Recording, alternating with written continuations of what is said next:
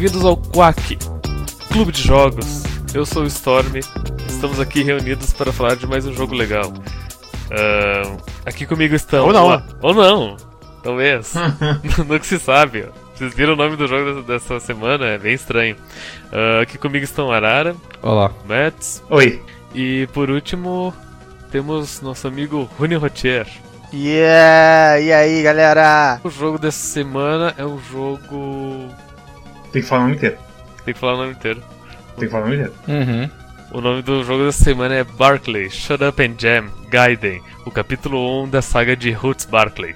O que é Barclay Shut Up and Jam Gaiden? Barclay Shut Up and Jam Gaiden é um jogo originalmente feito no RPG Maker, mas depois eles migraram para Game Maker 6, porque é muito mais fácil de fazer coisas em Game Maker do que em RPG Maker. Não mais fácil, mas ele te dá mais, uh, mais recursos, né? Tu não é tão limitado. Ele tem muita cara de jogo de RPG Maker e um monte de assets do jogo são os assets padrões do RPG Maker, além de um monte de outros recursos que foram copiados de outros jogos. É um jogo que conta a história de Charles Barkley, o jogador de, de basquetebol. Durante um jogo, ele acabou fazendo um Chaos Dunk e essa enterrada do caos matou todas as pessoas dentro do estádio e fez com que o basquetebol fosse banido. E Charles Barkley vivesse como um, um exilado e todos odiassem ele.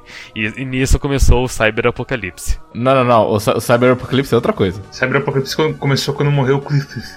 O, o Clispeth. É, Chris, é, como é que é? É Clizaev ou Chrysaev? Não lembro. É, é, é Clispeth. Clispeth. Clispeth, isso. Clispeth, é.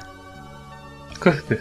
Foi corrigido e vocês veem como essa correção foi extremamente estranha, porque muitas coisas nesse jogo são estranhas. O lore desse jogo é, é, é estranhamente complexo. É porque parte da graça do lore desse jogo é que eles vivem num mundo pós-apocalíptico onde não se tem muito registro do passado, então todos os registros que eles têm são um pouco incompletos e confusos, e as pessoas que tentam reinterpretar, reinterpretam de uma maneiras muito, muito erradas. Então essa é meio que parte da graça da coisa. Mas, como jogo, ele é um JRPG honestão. Ele não é tão JRPG. Ele, ele não tem um Random Encounter, se for pra, pra, pra começar a conversa. Rony, Chrono Trigger não é JRPG. É um JRPG, mas não é tradicional.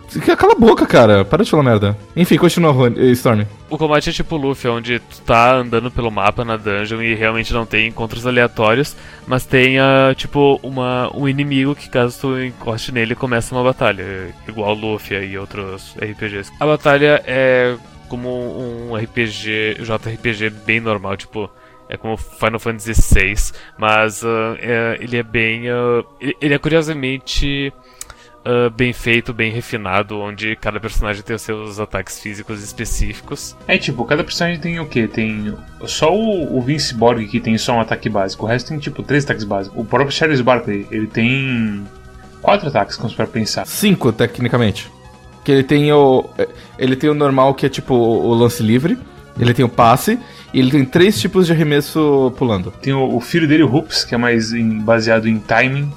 E só um ataque é baseado em timing, o resto é mais normalzinho. Cujo sprite vem de, de System of Rage. E aí também tem o Cyberdorf, que ele faz combinhos, igual você tinha em não é combinhos, né? Mas ele tem vários golpes diferentes de combinações de botões. Ele é o melhor atacante, pelo menos de ataque físico. E ele é, ao mesmo tempo também é o curandeiro da parte. É, ele, ele é o clérigo. Eu diria que ele é mais um paladino, mas. É porque ele, ele te cura com carícias anônicas. E insulina. Esse jogo é para ser engraçado. Então, ele é ele engraçado. É um... ele, ele, é engraçado. Ele, ele é muito engraçado, aliás. Sim. É, e então você tem coisas como tabaco, é o seu cura todos os status ailments, como diabetes, Asperger's. Glaucoma, é a cegueira. Glaucoma e Parkinson. São os quatro tipos de status. Tem aneurisma também, não tem? É, o aneurisma é você ficar caído por três turnos. Eu gosto que a cura pro Asperger's é álcool. Faz todo sentido. Pra você se soltar. Isso era época que Asperger era visto mais pela internet como uma coisa de. Ele é, ele, ele é ruim em situações sociais, ele tem Aspergers. Esse jogo é de 2007? 2008? O humor era um pouco mais livre nessa época, as pessoas faziam essas piadas e não tinham medo de, de represália depois. Inclusive, é um jogo de RPG Maker. Não é tecnicamente RPG Maker, mas é estilo RPG Maker indie distribuídos de graça e que a gente provavelmente só conheceu porque um Kotaku ou um PC Gamer ou algum site desses grandes da vida fez uma matéria a respeito.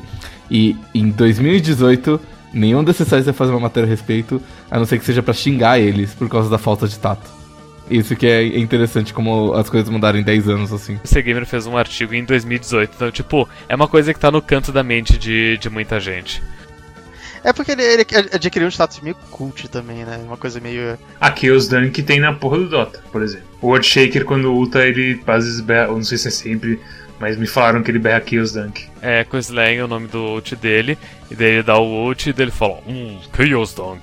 Enfim, é, sim, isso é, isso é verdade. Então, tipo, espalhou bastante esse jogo pela cultura de internet e ele é também um recorte da internet na época que ele saiu. Exato. E é incrível o quão assim acertado ele é em tudo que ele faz piada sobre. Uma coisa desse jogo que eu não esperava é que eu fosse ficar realmente entretido com a história. Esse é um jogo que ele sabe que ele não é grande coisa em gráfico ou grande coisa em jogo e que o forte dele é história. Então, ele tira todo o excesso para que seja um jogo bastante divertido para você sempre seguir em frente e vender história sem parar. Então ele não tem, tipo, side quests, ele não tem. Algumas.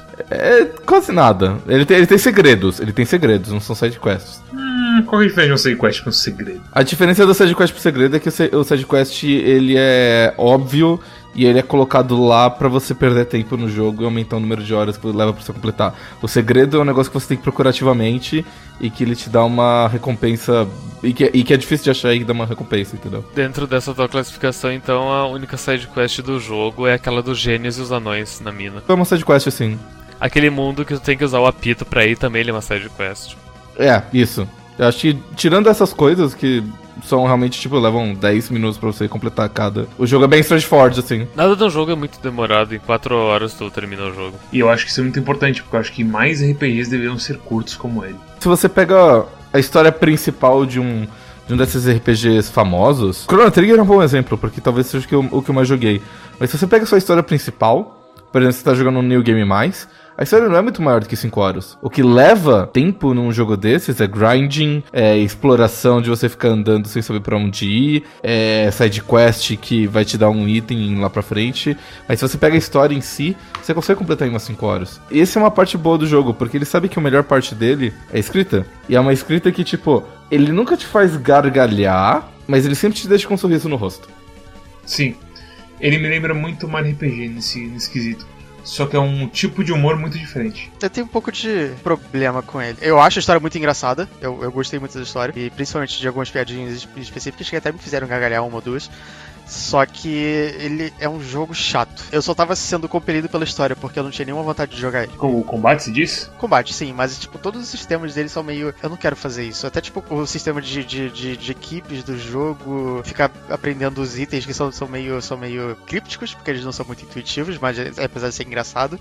O, o nome dos itens que fazem as coisas, tu quer dizer? Eu ficava confundido, por exemplo, B-Ball Juice com B-Ball Shard. Eu achava que B-Ball Juice também curava magia, por exemplo. Justo. Eu, eu entendo porque tu reclamar isso, mas eu, eu, eu, digo que do meu ponto de vista não, não é um problema porque na batalha, quando tu usa o item, tem, sempre tem ali o, a indicação dizendo, ó, oh, esse item serve para reviver, esse item serve Mais pra ou curar. menos, porque tem, por exemplo, acho que é o Chicken Fry, que não tem uma descrição, ele só tem a descrição do item, ele não fala o que, que o item faz. Eu entendo isso, porque realmente a coisa do B-Ball Juice, B-Ball Shared, B-Ball Tier é realmente meio genérico. Acabou parecendo um pouco para mim mais um obstáculo para ver a história que eu queria ver. O combate do jogo tem um problema de que você não sabe às vezes o que que o o que usar, você não tem assim um feedback do que funciona, que você meio que não sabe o que é fraco ao que, e você não tem nem como saber o que é fraco ao que. Tem dois tipos de ataque, né? Ataque de cérebro e ataque de, de músculo. Tem alguns inimigos que eles que, que é tipo é dano, uh, sei lá, físico e psíquico.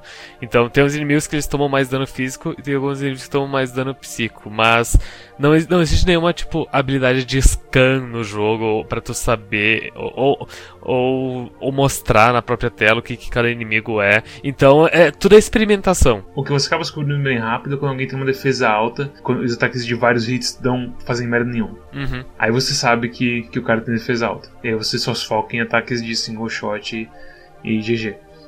Mas é, não é um combate muito complexo e ele tenta te divertir com a coisa toda do timing dele. É, e tipo, tem uns 10 tipos de inimigos no jogo. Não é como se você tivesse que decorar muita coisa também. Não é que se decora, né? É que, é que meio que não importa porque é fácil, ele não, não te coloca tanta pressão assim. Uhum. Então, é, é, é, tipo, tem essa coisa do sistema de ataque de brains e músculo que vocês estão falando.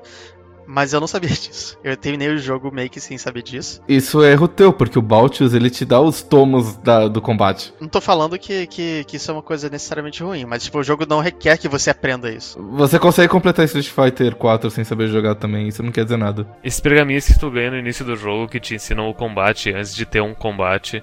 Ah, eu peguei e li os três e eu pensei, hum, eu entendo algumas dessas palavras. Só lutando mesmo que eu aprendi as coisas do combate. Mas é, é- é- O combate é satisfatório, tipo, não é só atacar, tu tem, di- di- ah, digamos, um minigame dentro da. Do combate pra te entreter. E daí, quando tu tá de saco cheio, tu usa as habilidades de, de mana. E é isso aí. Sobre a escrita, eu fiquei impressionado que esse jogo, além de ser engraçado pra cacete, ele tem momentos emocionantes. Como eu sou a basquetebola. Meu Deus, que cena. Quando você. Eu, eu já tinha, obviamente, passado por umas quotes desse jogo fora dele muito antes de ter jogado e tudo mais. Essa mesma quote do milhões de bilhões de bolas de basquete no mundo todo. Eu sempre pensei assim, ah, isso aí vai ser um daqueles jogos que ele acha que é mais engraçado do que é. Mas não, quando você passa quatro horas lendo sobre bolas de basquete, E como elas são perigosas e ameaçadoras, exato. Você entra no negócio, sabe? Você entra no kayfabe do negócio e você realmente fica, fica e, tipo, investido na narrativa. O que eu não esperava que fosse acontecer. esse é o grande truque desse jogo. Ele ser engraçado e ao mesmo tempo ele ter um fundo de verdade que você realmente se imerge na besteira dele. Sim. E aí quando você vê, você pensa, mas não, eu vou usar a bola infernal, duas bolas juntas, e é incrível. É muito louco quando, tipo, o. Olha, olha o que eu vou dizer, Charles Barkley usando a, a bola suprema das trevas e a bola suprema sagrada ao mesmo tempo e começando a dar o dobro de dano em todos os ataques. É tipo a Samus. ah, quando Metro... no, no Super Metroid, quando, quando o Metroid morre e a Samus ganha o Hyper Beam. E, e daí ela começa a, a piscar em arco-íris quando ela dá os projéteis. Não, e a personalidade dele muda, muda quando ele pega as duas bolas. Sim. Sim. Ele do nada, ele. Não é bem do nada, mas tipo, ele vê o propósito de tudo de um jeito que ele vira tipo um mestre Jedi ou algo do tipo. E no começo do jogo é a história de um homem morto que tem a maior tragédia dos- do mundo nas costas dele. E ele continua, tipo, só pela força de vontade de manter o filho dele vivo, que foi a única coisa que sobrou do maior erro da vida dele. No começo do jogo, ele sai da casa dele, anda até a igreja, discute com um amigo, volta pra casa e diz: Estou cansado, vou tirar um cochilo. É só isso que ele faz. Parkour. Barco. o negócio das Albers, que é um negócio que não faz o menor sentido, mas que faz sentido dentro da história. Eu, eu- eu realmente fico sem palavras, assim, pra descrever, porque eu realmente não esperava que eu fosse. Que eu fosse ficar investido na história. É só o capítulo 1 de uma saga, então tem coisas, tem coisas como Blood Moses que nunca é realmente explicado. E o porquê do Jordan ser tão filho da puta e tudo mais. Mas assim, no fim, assim, você entende o Barclay extremamente bem. Pois é, porque, tipo, esse jogo, ele, ele, ele é a continuação canônica de Space Jam, né? Sim. Nunca explica como que o, o Michael Jordan, ele foi de, tipo, ganhador do Space Jam pra filho da puta, líder da- dos policiais que fiscalizam o basquete no, no mundo cyber, do, do cyberapocalipse. E no começo, tipo, você ainda acha que ele vai ter alguma redenção, porque ele fala pro Hoops continuar praticando, mas não. Ele decide ser completamente o contrário. Não, ele é um vilão 100%. Ele é um vilão 100%, ele dá diabetes tipo 2 pro Hoops. Daquele que nem o, Cy- o Cyberanão consegue curar. E a parte também que ele fala com o Vince Borg no final.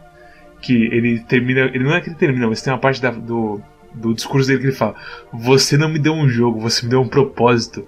Quando ele fala quando que o Vince Carter jogou uma bola de basquete pra ele jogar também. Uhum. Quando ele era criança, né? Perfeito! Eu, eu fiquei bem sensibilizado quando, quando Vince Carter aparece no fim. É alta qualidade. Alta qualidade. Esse jogo ele tem duas motivações. A primeira motiva ah, é mais fácil eu contar a história inteira, mas enfim, tem esses dois ah, caras que eles frequentavam um fórum de RPG Maker. E pra quem conhece o mínimo um pouquinho de RPG Maker sabe que nesses fóruns sempre tinha o ah, o board de do criar os tópicos ah, sobre os teus jogos. E tinha alguns membros que, tipo, levavam os seus jogos de RPG Maker muito a sério. Tipo, tão sérios quanto, sei lá, Chrono Triggers, Final Fantasy VI da Eu, vida. eu Só- e Storm arranjamos treta com alguns até por causa disso. Sim, uh, shout out A gente- pro MG Link do Cálice Sagrado. Uh, E, enfim, que eles levam os jogos de RPG Maker deles muito a sério. Só que daí tu vai pegar o jogo pra ver e, tipo, eles, daí eles uh, riparam sprites e recursos de tipo Chrono Trigger, Final Fantasy 16, Donkey Kong. E daí tu, tu olha toda aquela, aquela berremote, aquela mastícora que eles criaram e, e tentando se levar a sério, tu começa a rir porque é muito absurdo. Enfim, e daí esses dois uh, caras de, de um fórum de RPG Maker decidiram então criar um, um jogo onde eles um, fazem graça disso. Porque ele, ele, é um jogo sério, mas ele é engraçado. E eles não se importam de usar todos os, os recursos de, de vários jogos. E, e enfim, é, é apenas. É, é puramente humorístico. E daí a, e, a, e a segunda motivação do jogo é que um deles em algum momento leu um artigo da Wikipedia, não sei se do Michael Jordan, do Space Jam ou do Charles Barkley, e no artigo da Wikipedia havia uma comentava que os fãs eles discutiam se Space Jam era canônico ou não. E daí, e, e daí eles, e daí eles uh, se perguntaram, tá, mas Space Jam tipo, é canônico pros Looney Tunes, é canônico pra vida do Michael Jordan e do Charles Barkley. Porque Space Jam toca algumas coisas de verdade da vida do Michael Jordan. Sim. Sim. Tipo, tem o pai dele, não tem? O Michael Jordan, basicamente, o pai dele sempre jogou beisebol mas ele acabou indo pro lado do basquete. Ah, verdade, lembrei disso. Na carreira de verdade do Michael Jordan, depois de ele ter virado o melhor dos melhores no Chicago Bulls, ele foi jogador de beisebol por sei lá quantos meses. E foi uma merda. Ele comprou um time e foi terrível. E o que acontece é que Space Jam começa com ele, com ele jogando beisebol. Então, para um desenho animado com Michael Jordan e os Looney Tunes, Space Jam é estranhamente realista. Space Jam é um documentário sobre aquele episódio estranho da vida do Michael Jordan, onde, tipo, onde ele se aposentou no auge dele no, do basquete para jogar beisebol. E, e, e, daí é, o documentário explica como ele ganhou o Space Jam e recuperou a sanidade dele e voltou a jogar basquete. Você sabe, jogando esse jogo, em mais de um momento eu comecei a pensar que Space Jam é um negócio que só podia ter acontecido nos anos 90 e que nunca mais vai se repetir. É, é como se hoje em dia a gente tivesse tipo um filme de 2 milhões de, de, de reais de bilheteria, sei lá, qualquer coisa assim, que fosse tipo Neymar interagindo com a turma da Mônica. É uma ideia. É uma ideia. E o jogo também tem essa mesma sensação. Esse jogo não pode mais ser feito. Esse jogo não pode mais ser feito. Porque é aquela coisa que a gente fala sobre os nossos. A gente, eu, todos aqui, imagino, acho que acho que só do Arara que eu não sei muito bem a história, mas todos aqui participávamos de vários fóruns de jogos, a gente foi migrando de um pro outro conforme essas sociedades morriam. A pegada é que a gente estabeleceu assim na nossa mente que tem uma coisa, de uma sensação de que você não pode voltar para casa. Sim. Porque as coisas vão sempre mudando. E você nunca vai ter a mesma sensação que você teve quando você tinha 16 anos ou 20. Esse podcast ficou triste de repente. Não, mas é, é porque esse jogo fala sobre o passado e fala sobre perda. Como um todo, assim. Até, até a porra do easter egg desse jogo, que tem um easter egg que você vai pro Hell Death Temple, alguma coisa assim. Que é só um easter egg em que você encontra os devs e alguns comentários de internet bem tristes, que é inclusive uma das piadas, uma das melhores piadas do jogo. É muita coisa assim depende demais da, da, da, época que foi feito. Eu fiquei sur surpreso demais com o, o, primeiro vilarejo do jogo, que é o vilarejo dos furries. O jeito que retrata os furries e que, tipo, são pessoas que uh, eles, uh, eles juntam todo o dinheiro deles para fazer uma operação plástica para eles virarem o o bicho ou o personagem dos Looney Tunes ou da Hanna-Barbera que eles querem se transformar. O Fursona deles. Eles querem se transformar no Fursona deles e, e daí eu penso, caralho, tipo, esse jogo ele foi feito ali em 2008. Isso é muito ancestral em termos de lore furry. É uma coisa que realmente tava, não estava tão aberta como está hoje, por exemplo. Meu primeiro contato com, com furries foi aquele vídeo do Fun Quest ou Fun Adventure. E, Nossa e tipo, é, é, e pra mim aquilo era só um vídeo que de, de sentir vergonha alheia. Anos depois que me caiu a ficha que aquilo eram pessoas furries, sabe? E para retratar os furries tão bem naquela época. A maioria deles são exagerados, mas aí você tem o. Qual que rasca aquele bicho? É um peru? Que tem uma conversa de verdade com o Barclay. Ele é tipo um dinossauro vermelho estranho. Ele tem uma, uma conversa extremamente legítima com o Barclay. Uhum. Sobre o que você é e como você percebe a si mesmo. E, cara, sem. Não tem. Vocês têm que jogar esse jogo, basicamente, é de graça. Tem coisas, por exemplo, vocês lembram que há 10 anos atrás as coisas que a gente mais criticava da indústria, as coisas que a gente mais odiava da indústria, eram Quick Time Events. E que eles botaram nesse jogo só porque, tipo, eles sabiam que todo mundo odiava. E eles gostam de colocar certas coisas no jogo só porque eles sabem que todo mundo odeia. É porque é engraçado também quando você erra os Quick Time É, Events. é engraçado. É engraçado, mas veja, é, são os Quick Time Events, são as apóstrofes nos lugares errados que eles vivem colocando de é propósito. e toda, toda vez que você quer salvar o jogo, você tem que ler um post de um garoto muito metido do GameFAQs falando sobre como os jogos japoneses são muito, mas muito superiores do que os americanos. E é claro que um gajinho como você não vai nem entender, porque você joga Madden e coisas assim, mas é, é engraçado.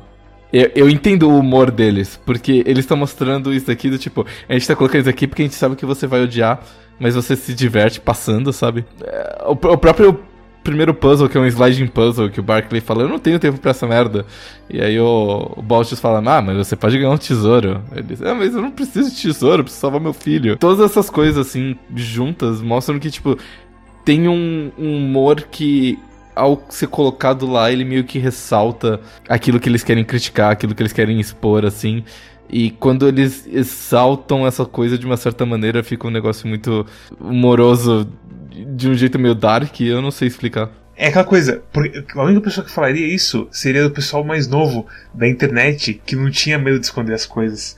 E era tudo tão mais real naquela época, tão mais assim, sangue nos olhos. E hoje, sei lá, é tudo tão normal. Os fóruns, eles criavam mini comunidades, ah, onde você tinha vários problemas e várias tretas, mas você meio que se sentia em casa.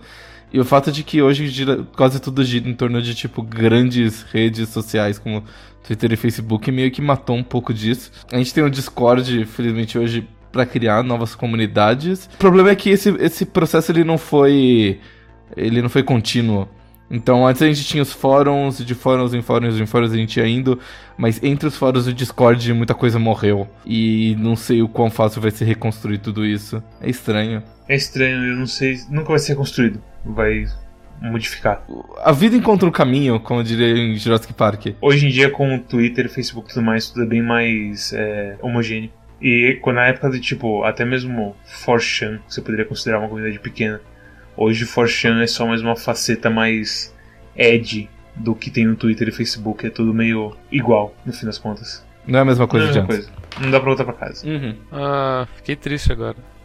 Não, fi- não- não fique triste. Quando você fica triste, você lembra da música da, é, do combate contra o Vince Borg? É do Blue Dragon aquela música, sabia? É de quem? Eternity do Blue Dragon. O Blue Dragon é um jogo. O jogo ele tem diversos puzzles que tu veria em, em vários jogos de RPG Maker. Seja coisas de tipo um simulador de adventure game, ou tem que apertar a switch para abrir a porta, ou, Ou Date Sim. ou um dating sim, que seja, ou, ou puzzle de slides.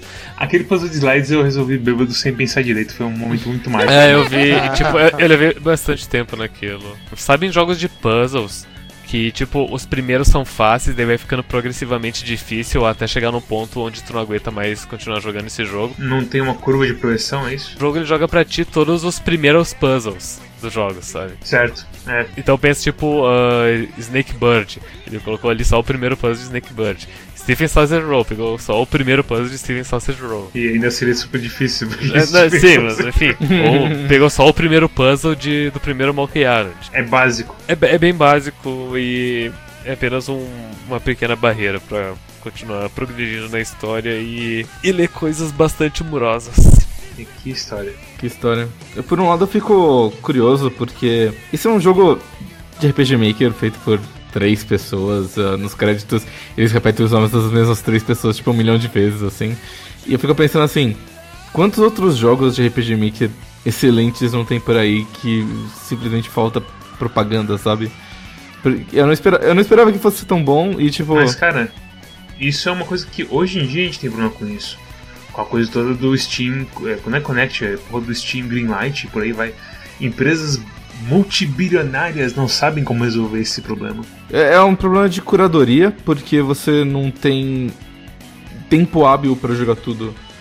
Ah, e aí você acaba que as pessoas não tem ninguém que tipo joga tudo e fica dando opiniões a rodo. Singularidade o nome disso. É aquela coisa, o Quack faz o seu trabalho, um jogo por semana. É um, jo um jogo por semana, mas a gente, a gente nunca se arrisca tanto de pegar um jogo completamente desconhecido, mesmo porque a gente não, não adianta, sabe, pra gente. Quer começar recomendando, Mads? Eu quero. Eu acho que é um jogo de graça, é um RPG bom. Não, é um jogo de graça, você não acha?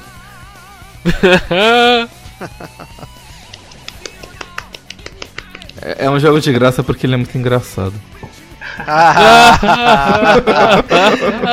Deus do céu.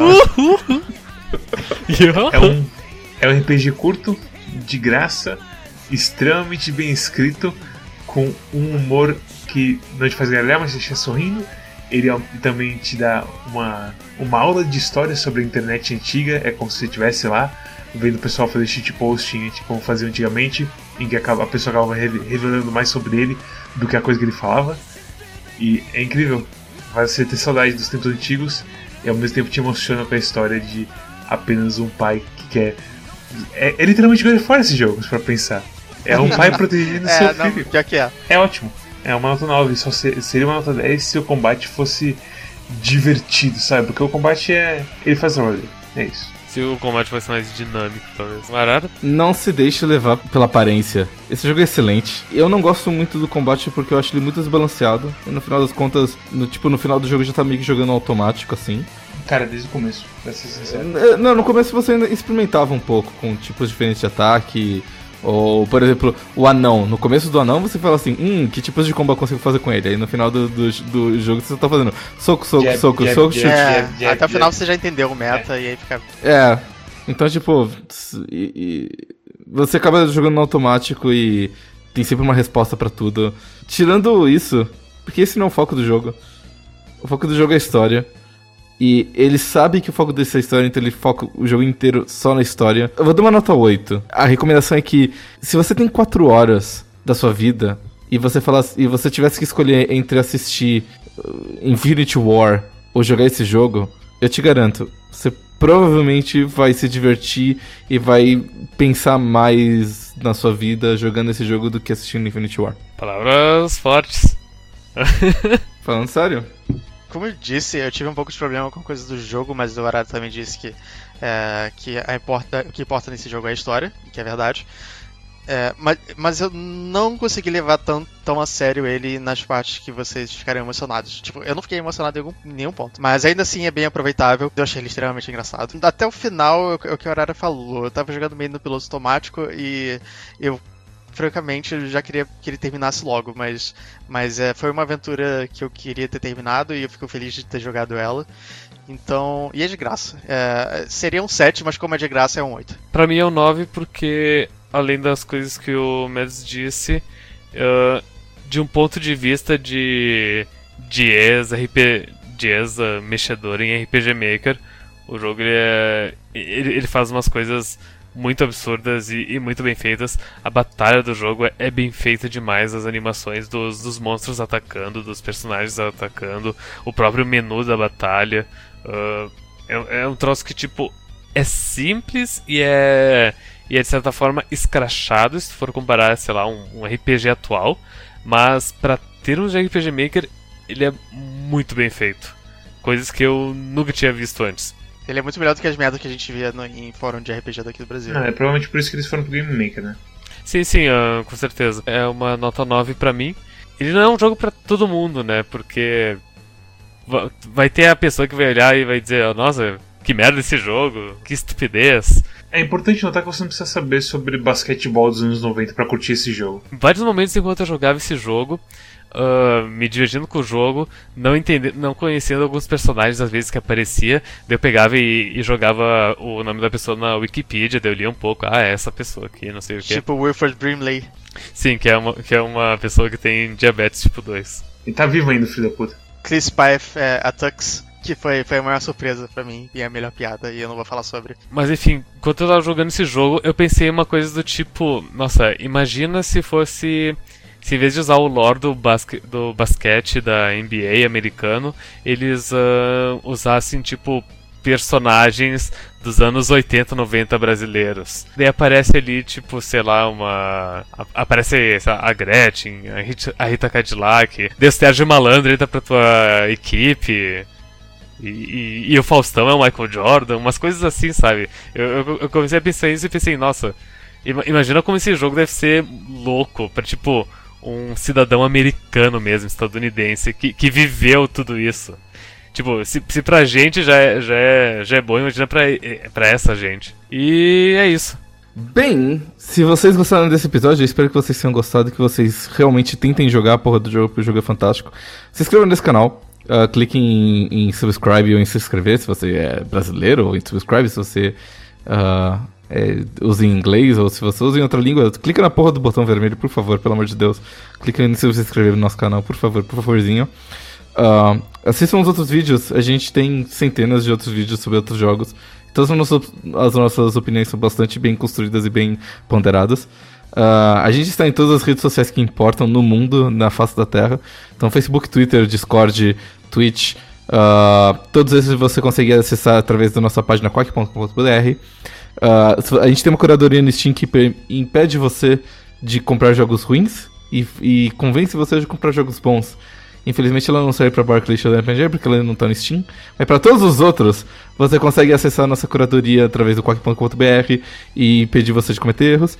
E se você é uma daquelas pessoas que é muito ocupada e que gosta de ouvir as coisas e não ver, ou às vezes você é um deficiente visual, por que não? Afinal, nós somos inclusivos. Nós temos um podcast você pode acessar também pelo quack.com.br e você consegue baixar os episódios direto no seu celular. Vão ser 120 episódios uh, de MP3 com mais de uma hora. Vai lotar a bateria do seu celular e você não vai conseguir mais baixar nudes pelo WhatsApp. Mas pelo menos você vai ter bastante diversão. E Runi, qual que é o jogo da próxima semana? O jogo da próxima semana é Battletech. Battletech? Ai, ai, ai. Ah, Você vai comprar ai. pra mim, Rony? Não. Hum. Você que tem Por quê? Por quê? Por quê? Por quê? O que aconteceu? O que aconteceu? Quem Porque a alternativa é o Frostpunk. Quem, quem, quem te machucou, Rui? Tipo, eu, não, eu, eu, eu, eu, acho que Pillar of Eternity é melhor do que Battletech. Caralho! então vai ser um, um quack bem sofrido. Cacete. Tudo okay. bem. Escolha sagrada, cara. É escolha sagrada, eu concordo. Mas puta que pariu. eu espero que vocês gostem. Eu também. Eu, não, eu, cara, sim. Eu sempre espero que eu goste dos seus jogos, mas às vezes a fé é testada. e é isso, pessoal. Ah, é. Até a semana que vem. Tchau. Tchau. Tchau.